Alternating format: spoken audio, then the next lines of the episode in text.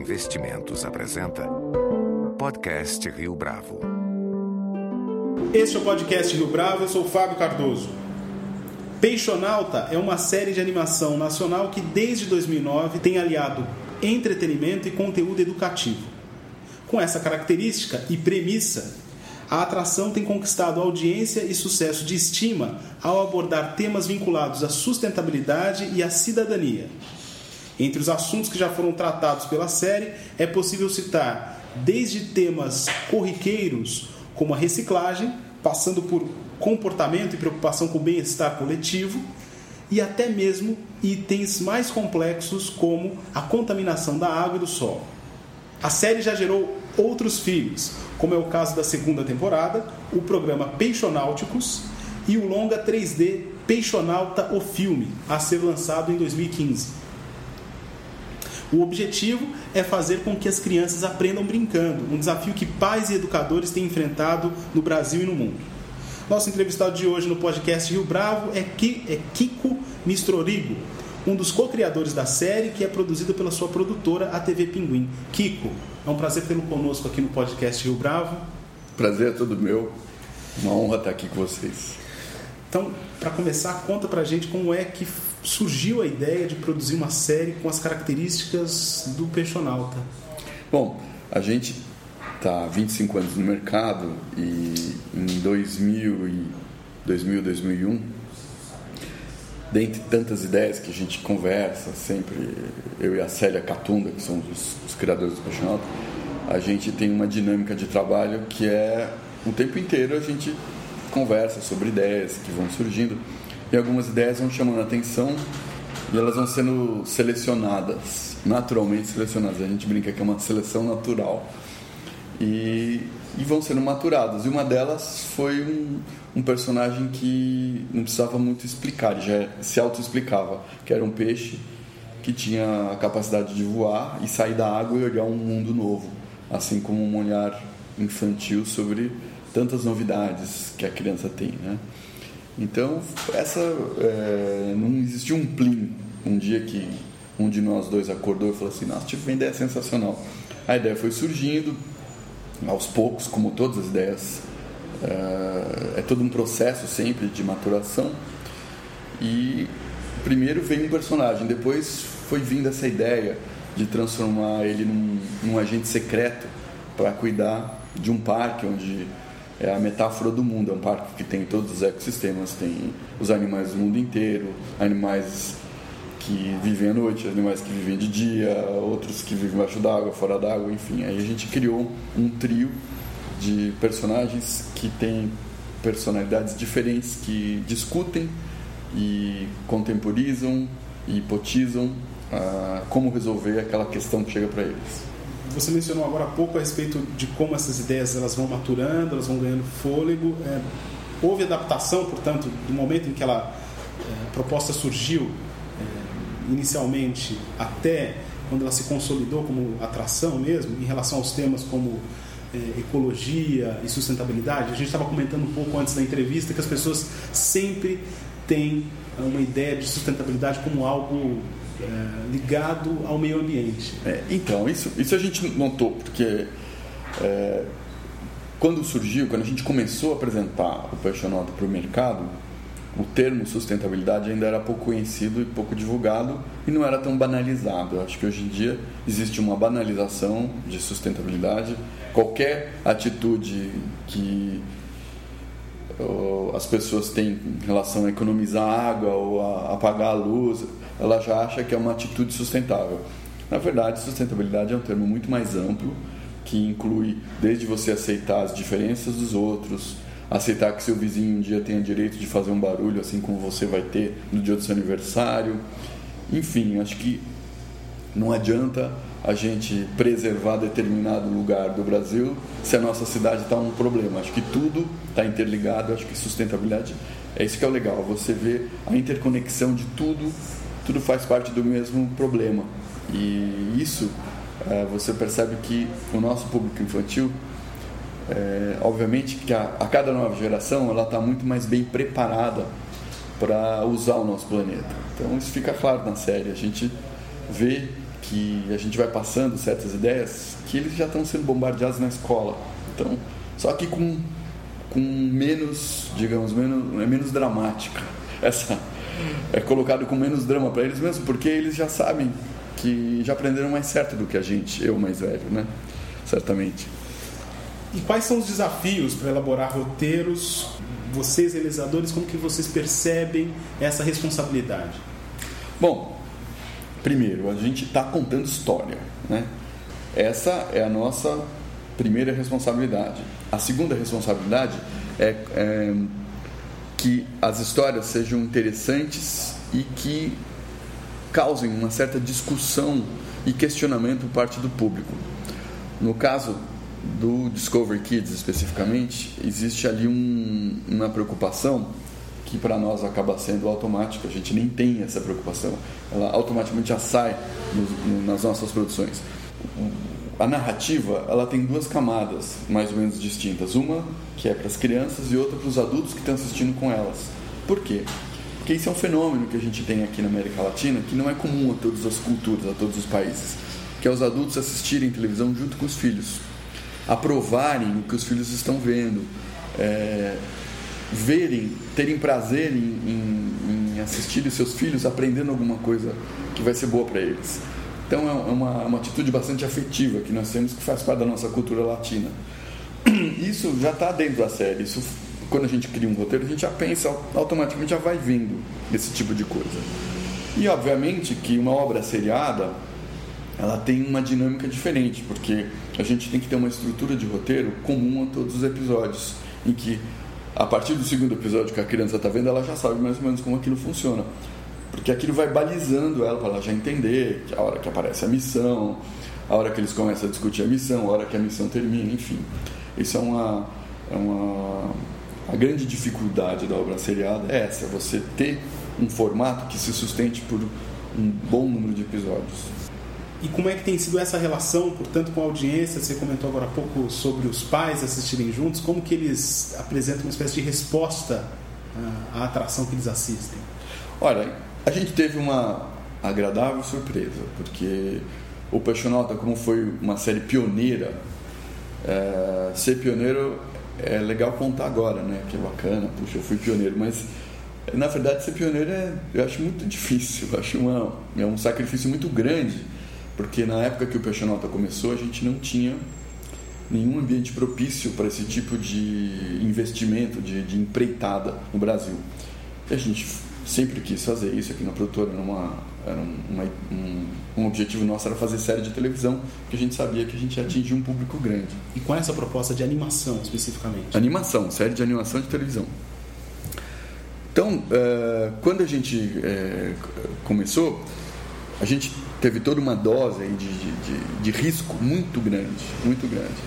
Quando a gente colocou no ar, eh, a gente não tinha distanciamento suficiente para saber se aquilo ia dar certo. Podia não ter dado, podia ter ido e ter passado meio de lado, assim, em termos de audiência. E para nós, assim como para o Discover Kids, foi uma surpresa enorme a resposta, porque normalmente existe uma média que se fala que uma série, quando ela entra no ar, ela ocupa o lugar de outra série. E geralmente, os fãs da outra série não gostam desta série nova que chegou. É o mesmo fenômeno que acontece com novela na TV. Quando entra outra, sempre a gente chama os órfãos da novela anterior, né? Entrou o Passionauta e aí explicaram para nós, olha, vai demorar um pouco, a aceitação, tem uma curva, assim, assim, assado. Em uma semana, ele atingiu o primeiro lugar na audiência da TV Paga. E foi para nós um, um, grande acontecimento, ficamos super contentes, é, uma realização muito grande. O canal ficou felicíssimo, porque ficou como primeiro canal, até hoje ele é o Discovery, um dos primeiros canais é, em termos de audiência. E para nós é um, foi um, a gente foi entendendo aquela resposta. Então, é, quando você cria uma série, ou um longo, qualquer coisa você tem uma boa dose de risco, porque você intui que determinadas coisas vão dar certo. E às vezes dão, às vezes não dão. A gente conhece vários projetos desde o começo de pelo mundo que a gente sabe que tinham tudo para dar certo e não deram, outros foram surpresas que ninguém esperava, e assim é, é o nosso é o nosso meio de, de trabalho. O nosso negócio é assim, tem esse, esse fator de risco. Né? O que a gente percebeu é que os pais foram uh, muito uh, responsáveis pelo sucesso, porque eles notaram, em primeiro lugar, que era uma série nacional. Então, existiu naturalmente uma iniciativa por parte deles e fala assim: puxa, é um produto brasileiro, que legal, vamos lá, vamos assistir. Então, isso já foi um fator importante. E segundo, obviamente, que a gente não combinou com as crianças, mas elas gostaram muito. É uma boa vantagem essa. É, quanto das crianças terem gostado tem a ver com a extensão dos episódios? Olha, isso aí já é uma questão de mercado, é engraçado, porque é, a TV ela trabalha com blocos de meia hora. Então, é, a gente costuma dividir a meia hora ou em três episódios de sete, porque aí você tem os intervalos e você soma os três mais os intervalos da meia hora, ou dois de onze, que é o nosso caso. E, teoricamente, quanto menor a criança, tem que ser menor o episódio. Então, você vê que algumas séries pré-escolares para criança bem pequena, os episódios chegam a ser de 5 minutos, às vezes 7 minutos. A gente optou por 11 porque era um, era um tempo que a gente testou os primeiros episódios, onde você podia ter uma curva dramática que esse tempo se encaixava. E porque começa, tem uma introdução, depois vem a pop, que é aquela bola que traz as missões, aí as pistas, aí eles vão lá, decifram as pistas, enfim. Esse, isso não ia caber muito bem em 7 minutos, ia ficar um pouco corrido. Então, os 11, a explicação é essa. É um pouco praxe de mercado esse tempo e um pouco que se encaixava na, no que a gente pretendia. E esse levantamento vocês fizeram com base nos primeiros episódios que foram ao ar ou vocês haviam feito A gente já sabia, né? Que a gente já falou, poxa, acho que isso aqui é em 11 minutos, pela, pelo um pouco de complexidade que tem, acho que em 7 vai ser muito corrido. Porque pelo a gente quando você começa a esquematizar os roteiros, então tem o plot A, plot B, uh, o tempo que, de, de cada plot para se desenvolver. Então, acho que isso tudo você intuiu, a gente intuiu 11 minutos, além de tudo, é uma prática de mercado, esse tempo é um, é um tempo comum. Né? Agora, é, em relação à, à, produção aqui no Brasil, é, em especial no caso do Peixonauta, vocês tomaram como referência algum exemplo de atração fora do país? Não. Não? Não, não, não teve nada disso. Eu, na verdade, o que a gente sentiu foi o contrário. Né? A gente tinha falta de referência. Quando a gente apresentou a ideia que a gente queria fazer uma série, é, de uma forma geral, principalmente os canais abertos aqui no Brasil, reagiram negativamente. Falaram assim, mas por que, que eu vou fazer uma vou arriscar numa série nacional se eu vou lá fora e compro séries que já são comprovadamente séries de sucesso, que eu não vou, vou correr menos risco. Então a gente viu que era uma, um desafio grande, porque era tudo contra, basicamente. Mas, enfim, não teve o que tinha, é, que nós sentimos desde o começo da década de 90, com a democratização do, da produção, com, com a digitalização da animação, é que o Brasil estava fora do jogo. Isso sim, estava acontecendo um boom na animação digital no mundo e o Brasil estava fora, a gente estava isolado aqui. Então a gente ia ao mercado internacional, via as coisas acontecendo nos outros países e percebia, puxa, a gente tem que tomar alguma providência né, lá no Brasil. E a TV acaba chegando com a programação pronta, né, que eles estariam de fora. E o fato de eh, essas emissoras da TV aberta, no caso, terem rejeitado a princípio a ideia, fortaleceu essa liberdade de criação que vocês eh, tiveram no início? Vocês perceberam isso como uma oportunidade também, além do desafio? Bom, aí entra a, a, aquilo que eu sempre falo para os novos produtores, que é até que ponto você é autor, até que ponto você é empresário. É um meio termo, porque a gente tem que ser, no Brasil, como é uma atividade relativamente recente, a figura do produtor executivo. Do showrunner não existe muito, não está muito claro. Agora é uma, existem até cursos, tá? a gente está formando gente. Né? Mas é, é você está vendendo a sua criação e ao mesmo tempo você está viabilizando a sua criação. Então é um, é um desafio grande, porque tem uma relação passional e uma relação empresarial com aquilo, né? Esse, esse, esse gerenciamento não é muito simples, né? Mas o fato é que essa rejeição, ela foi muito ruim, porque ela foi extremamente desanimadora. Só que a TV a cabo, ela trouxe um novo modelo de negócio, que a TV a cabo, ela tem basicamente um play, ela aperta o play ali, ela não tem nem microfone, a TV a cabo. A TV a cabo não tem estúdio, ela não produz. A TV a cabo, ela é uma emissora, ela emite e compra produções.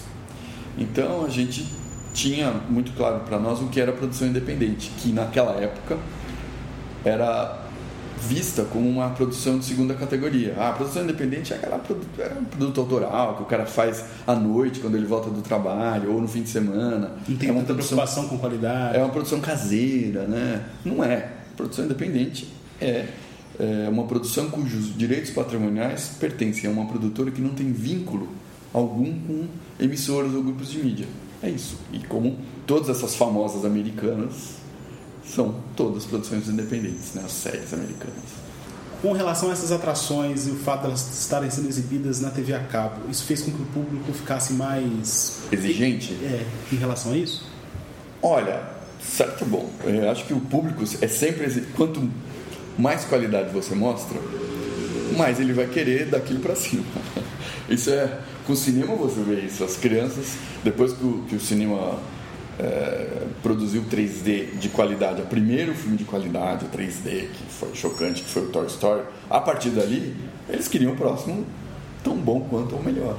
E hoje em dia, eles olham aquilo, põem um óculos e falam: ah, legal, não, nem fala, nossa, que qualidade tem esse longa.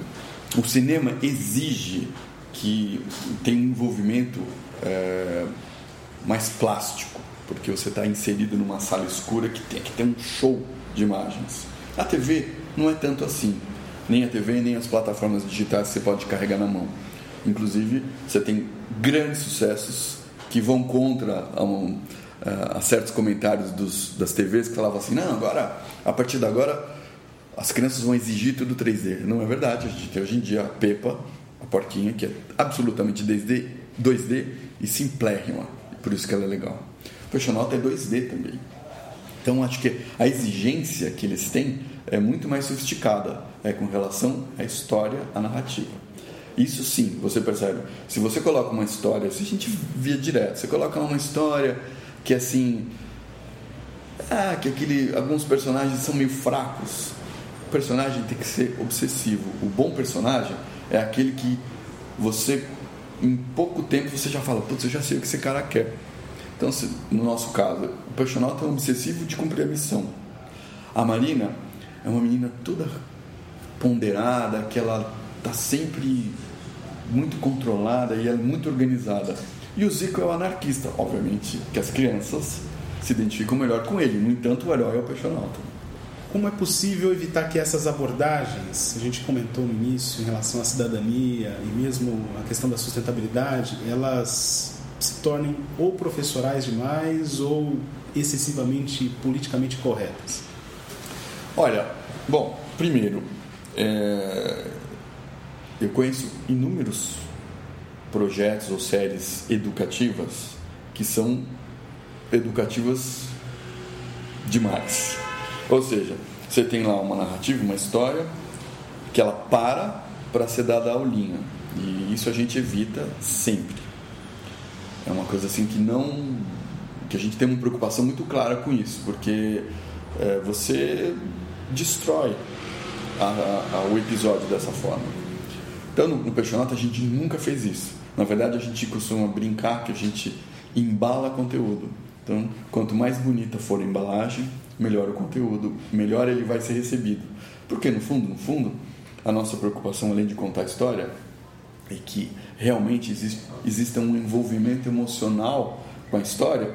E ali, se o conteúdo está ali, conceitos como comportamento saudável, como é, essa preocupação com o bem comum, aquilo ela entra no, no, no telespectador de uma forma tão agradável que é, eu acho que é a melhor maneira de aprender é aprender com um exemplo, aprender com, uma, com um envolvimento se tem uma aulinha, não existe mais envolvimento, existe uma passividade. Né?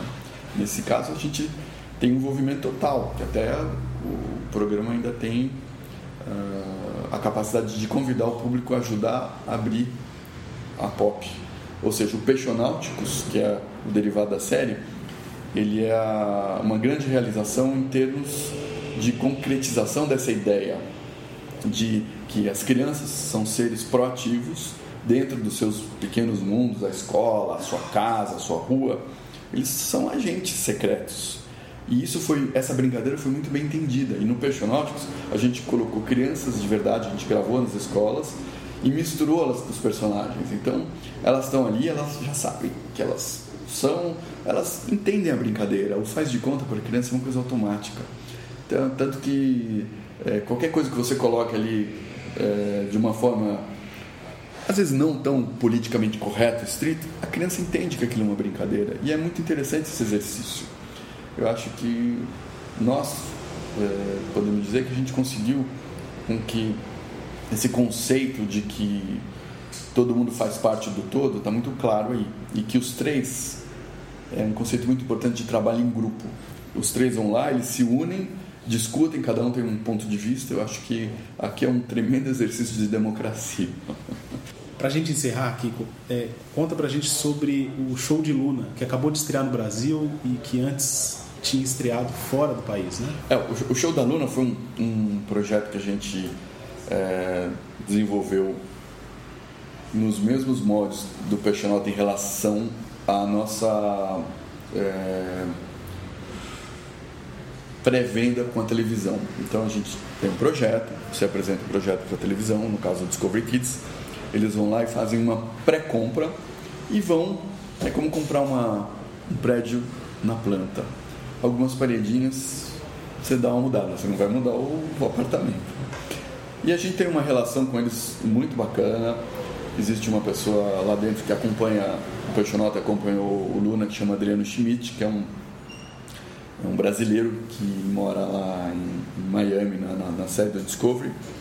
E a gente desenvolveu esse projeto e com ele ele foi acompanhando várias etapas e a gente chegou num, num projeto super, super é, interessante a ponto da gente apresentar ele para o mercado e pela primeira vez no Brasil uma série vai passar na TV uh, aberta nos Estados Unidos.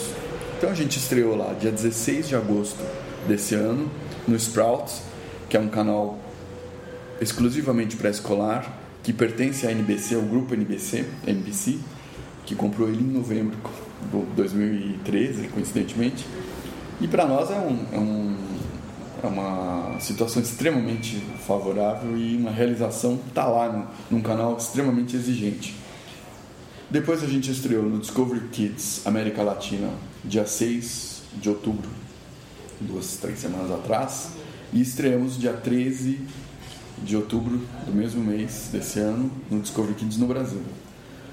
E é uma série que ela trata de investigação científica, é, de, e cuja protagonista é uma menina, que já é uma certa novidade, que sempre são os meninos que são os gênios, que são os interessados em ciências, as meninas, tadinhos, elas só são preparadas para cuidar da casa. Então aqui a gente teve uma preocupação e obviamente que existe uma coincidência, quando você tem uma preocupação tão óbvia, você começa a perceber que essa preocupação está espalhada pelo mundo. Outros países estão estimulando as mulheres, as carreiras científicas e tudo mais.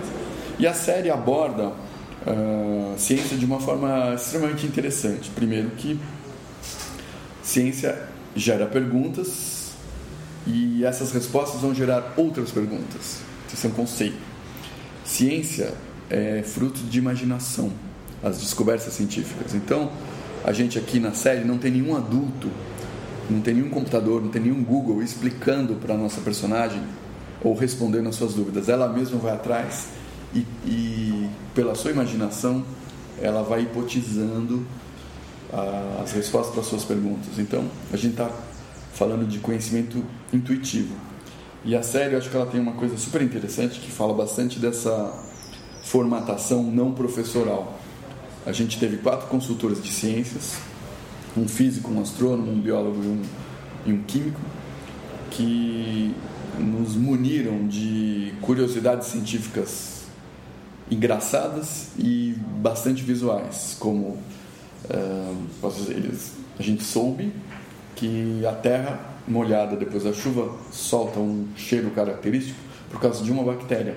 Ela reage e solta um gás, e aquele cheiro que é tão característico. E até perguntas curiosas, como se peixe tem sede. Então, a gente pegou essas curiosidades e, e transformou, e voltou para trás e foi subdividindo em pequenas informações que eram coletadas pela nossa personagem Luna. Ou seja, ela tem um ciclo de pequenas de coleta de informações, depois ela tira uma conclusão final musical, mas ela faz interconexões entre essas informações. Eu acho que a gente vive um momento de, de aquisição de informação de uma forma super segmentada, em que a pessoa vai lá no Google, faz uma pergunta, a resposta está ali e aquilo para. A gente está falando de processo de aquisição de informação e com bastante afetividade, porque depois que ela tira a conclusão, ela vai apresentar para os pais o que ela aprendeu. Isso que é o show da Luna, faz um show para os pais. Então é um orgulho que ela tem, olha o que eu aprendi.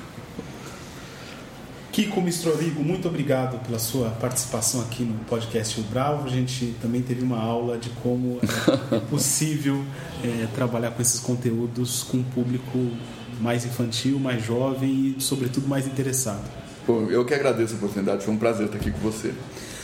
Com edição e produção visual de Leonardo Testa, esse foi mais um podcast Rio Bravo. Você pode comentar essa entrevista no SoundCloud, no iTunes ou no Facebook da Rio Bravo.